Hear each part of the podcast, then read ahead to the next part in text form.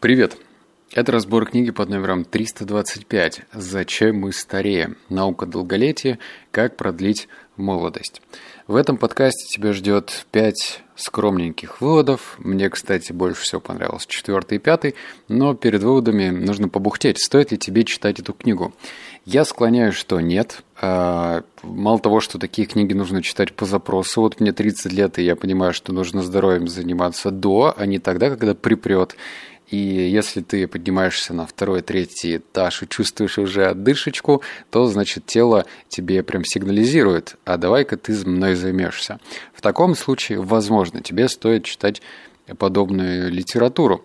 Но у таких книг есть минус. Они в большинстве своем направлены на очень узкую категорию людей. То есть, если ты биолог, врач э, и какой-нибудь там профессор, то, возможно, ты что-то будешь понимать. А если ты такой же человек, как и я, интересующийся любитель, который хочет просто дать, э, точнее, взять какую-то инструкцию на простом понятном языке, то, скорее всего, тебе будет ждать разочарования. Ну, именно поэтому пять выводов всего получились, причем э, очень выводы такие своеобразные.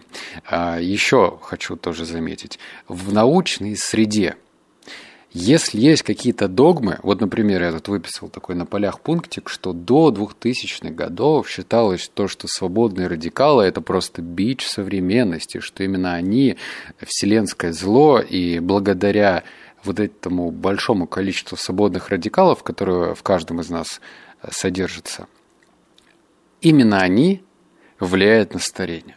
А антиоксиданты э, они должны просто победить все эти свободные радикалы, и тогда наступит э, гармония в нашем теле, мы стареть перестанем. Вот это был такой своеобразный миф. И после 2000-х годов эта теория э, полностью опроверглась, и люди поняли, что это просто одна из частей для того, чтобы чувствовать себя здоровым, молодым человеком. Вот и все. Поэтому, если тебе говорят, что нужно лечиться так или иначе, или придерживаться той или иной диеты, то знаешь, что у всего должна быть проверка временем. Нужно ориентироваться на то, что уже давно или доказано как-то. Так что одна из причин, почему я смотрю в сторону аюрведы, потому что этой науки что там около двух тысяч лет, по-моему. Ладно, переходим к выводу номер один. Тебя будут ждать э, странные непонятные слова. Готовься, я предупредил. Я сам буду иногда, наверное, запинаться, потому что... Потому что, потому. Читаем. За годы исследований теломер стало известно, что и длина задана до некоторой степени генетически и варьируется от ткани ткани и от органа к органу, как частота деления клеток в разных тканях. Так клетки кишечника делятся быстро и заменяются полностью, примерно раз в 4 дня, запасными стволовыми клетками, отвечающими за починку тканей тела. А клетки печени обновляются один раз в период от 6 месяцев до года. Биологи также выяснили, что тело мираза, создающие, вот я же говорю сложное слово, создающие восстанавливающие теломеры активны все время только в наших бессмертных половых клетках, сперматозоидах и яйцеклетках, стволовых клетках клетках и костном мозге, где производятся красные кровяные тельца. Практически во всех остальных тканях и клетках тела ее активность сильно снижена или отключена. Тем не менее, теломераза может стать катализатором рака, если мутирующим геном удастся опять ее включить, чтобы клетки могли, наплевав на состояние своего ДНК, избежать старческой спячки и начать безудержно, безудержно делиться.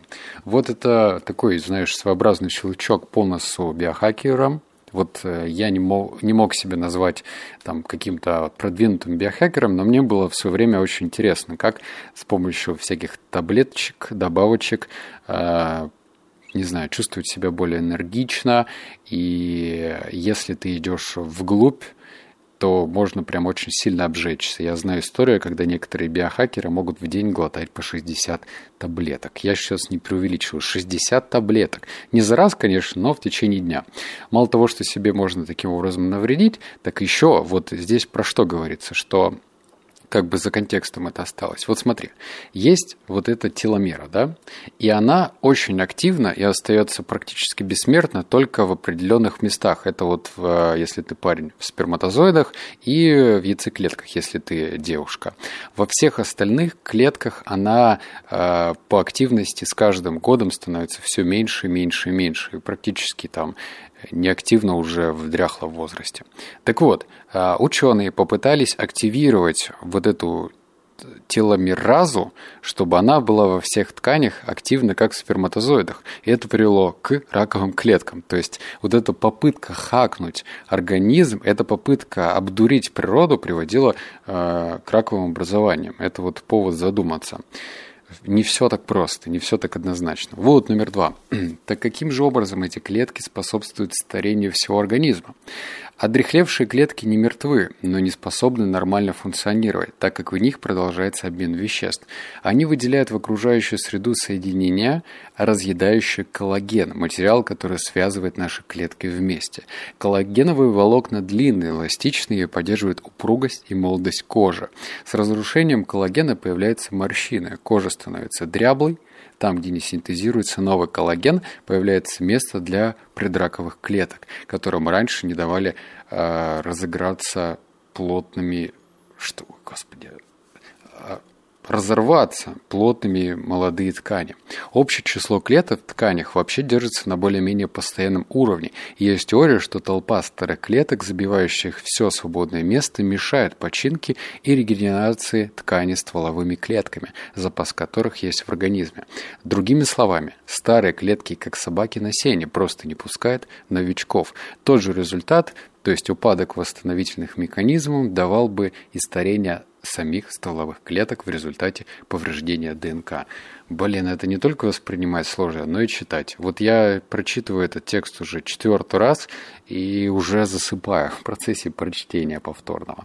Значит, какой можно сделать вывод, но тоже неоднозначный. Коллаген. Коллаген находится в основном в соединительных тканях, в коже в том числе. И если ты когда-нибудь натыкался на добавки какие-то, которые содержат коллаген, то, во-первых, будь внимателен, если ты веган, потому что, кажется, коллаген, он в основном делается из хрящей или из чего-то такого животного происхождения, нелицеприятного животного происхождения.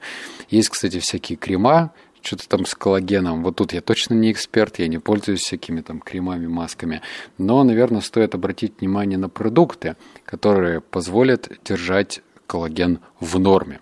Потому что, как э, пишет автор, вот если у тебя истощается коллаген, то это приводит, опять же, к раковым образованиям.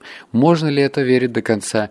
Не знаю. Вот правда не знаю. Я вот больше вопросами задаюсь, чем какими-то ответами. Вывод номер три. И что вы думаете? В 2008 году вышла статья группы ученых из научного института в Гонолулу, Гавайи, под руководством Брендли Уилконса, в котором сообщалось, что между одной естественной мутацией гена и долголетием определенно есть связь. Эта группа изучила 213 мужчин-американцев японского происхождения старше 95 лет. Их, их э, данные сравнили с контрольной группой из 402 жителей того же города, никто из которых не прожил дольше 81 года. Из пяти генов кандидатов самые значимые различия между двумя группами обнаружились именно по этому варианту. Для тех, кто унаследовал этот ген, есть и другие хорошие новости. Обладавшие им участники реже болели раком, страдали от сердечно-сосудистых заболеваний и слабоумия, чем контрольная группа. Были физически сильнее и крепче держались на ногах, хотя и были в среднем на 11 лет старше. Этот вывод неутешительный, он такой, знаешь, э, из разряда лотереи. Вот если у тебя хорошая генетика, то тебе повезло. Если у тебя плохая генетика, то знаешь, что у тебя, знаешь, гораздо меньше возможности добежать до финишной черте э, в нужном для тебя состоянии духа и тела. Вот помнишь эти... Я когда был маленький, смотрел э, спортивный канал, и там, например, был марафон. Там, знаешь, вот этот вот такой овальчик, в котором там спортсмены бегают. И я когда был маленький, глупенький, я считал, что почему вот этих спортсменов размещают на разные друг от друга расстояния. Один ближе, другой дальше. Но я не учитывал то, что длина для всех одинаковая. И у них как-то там все это мерится с помощью секундомера, и, в общем, они бегают под своей линией, у них все хорошо. И здесь та же самая история. Вот ты можешь э, правильно питаться, заниматься спортом, и при этом у тебя есть генетика, которая влияет на множество факторов.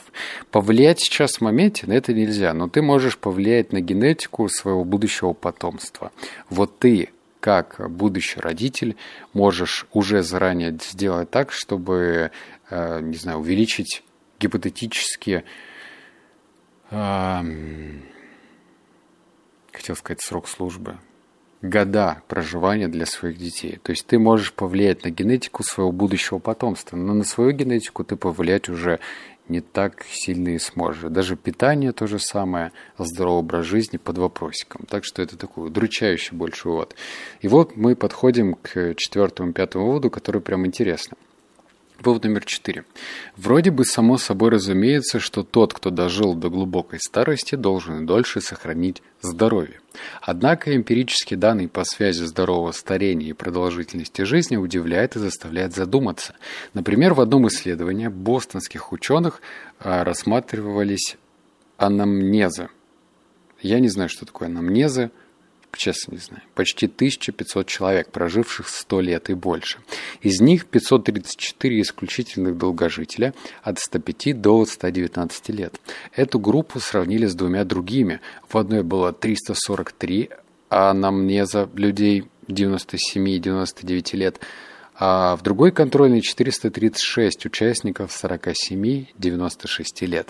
Как оказалось, чем старше был умерший, тем позднее в жизни в среднем он сталкивался с первыми серьезными возрастными заболеваниями из списка рак, сердечно-сосудистые болезни, хронические дисфункции легких, диабет, деменция и инсульт. И тем меньшую часть жизни ему приходилось доживать хилым, беспомощным стариком. Вот здесь зафиксирую это, пожалуйста. Сейчас будет прям цифры приведены. В среднем получается, что умерший в возрасте под 100 лет проводит 9,4% своей жизни в состоянии недееспособности. Прожившие 100 и 104 года – 9%. То есть сейчас будет все меньше и меньше. Прожившие 105 или 109 лет – 8,9%. Долгожители-рекордсмены 110-119 лет – только 5,2%. Фактически 10 из 104 участников, которым перевалило за 100, избегали серьезных проблем со здоровьем до последних трех месяцев своей жизни. С другой стороны, члены контрольной группы, чья продолжительность жизни была более обычной, страдали от хронических заболеваний в среднем 17,9% своей жизни. Какой вывод можно сделать? Опять же, просто на основе вот этого эксперимента, что если у человека э, какие-то начинают появляться сложные проблемы со здоровьем из разряда рак, сердечно-сосудистые проблемы, хронические дисфункции легких, как тут написано, диабет, деменция, инсульт, то это значит, что э, ну, как бы смерть не, не за горами. А если человек живет и здравствует, то есть его ничего не беспокоит, он с большей вероятностью проживет еще дольше. То есть это значит первый звоночек при первой болезни, что нужно прям в корне менять что-то в своем питании, в своем отношении к жизни. Возможно, можно сделать такой вот. Либо ученые, опять же, всех запутали. Короче, чем дольше ты живешь, тем э, болеешь ты меньше. И болеешь только прям в преклонном возрасте, когда уже можешь скоро умереть. Вот такой вот вот, опять же, грустненький. вот номер пять. Я уже устал от этой книги. Я вообще в целом устал записывать подкаст, только начал. Пятый, последний. Взять болезни, не связанные с возрастом, ускоряют ли они старение организма тем, что утомляет иммунную систему? Рассмотрим здесь пример цитомегаловируса. Этот вирус герпеса, представитель одного семейства с уже знакомым нам вирусом, вызывающий ветрянку и опоясывающий лишай. Он невероятно распространен по всем мире. До 90% людей к старости успевают им заразиться. Вирус передается через телесные жидкости – слюну, кровь, мочу, сперму, вагинальное выделение, грудное молоко. Если заразиться этим вирусом в утробе, это очень серьезно, говорит Янка Николич Зугич. В таком случае может привести к глухоте, то есть вот этот вирус герпеса, слепоте, слабоумия и детскому церебральному параличу. Большинство из нас, однако, подхватывает этот вирус, когда возится с другими детьми на игровых площадке или попозже начинает половую жизнь. 10 шансов к одному, что мы этого никогда не узнаем, потому что у здорового человека он никак себя не проявляет. Тем не менее, это серьезный вирус, заразивший однажды, мы носим его в себе всю жизнь, а с возрастом он заметно мешает работе иммунной системе, увеличивая риск сердечно-сосудистых заболеваний, болезни Альцгеймера, некоторых видов рака и усиливающая общую слабость организма. Почему я выписал этот вывод? По одной простой причине. Оказывается, я тут не знал, что у нас могут сидеть какие-то вирусы и в таком спящем режиме находиться и не мешать до поры до времени. А когда наша иммунная система начнет сдавать, ну, по понятным причинам стареем, она уже не такая бодренькая и резвая, чтобы быстро-быстро э, найти очаг проблемы и обезвредить его, то тогда и вылазят основные болячки. И вот представь, это был пример только с одним вирусом герпеса, а наверняка есть еще другие вирусы, которые живут, э, живут, живут, живут своей жизнью, а потом вуаля, как кролик из шапки волшебника вылазит и начинает показывать свои фокусы это очень-очень настораживает и никакого положительного момента не вселяет лично в меня точно.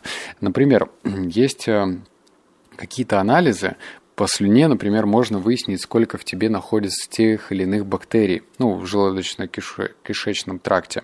И даже я, человек, который э, придерживается полностью веганского питания, пью разные травки, пью добавки, но опять же без фанатизма, не по 60 таблеток в день.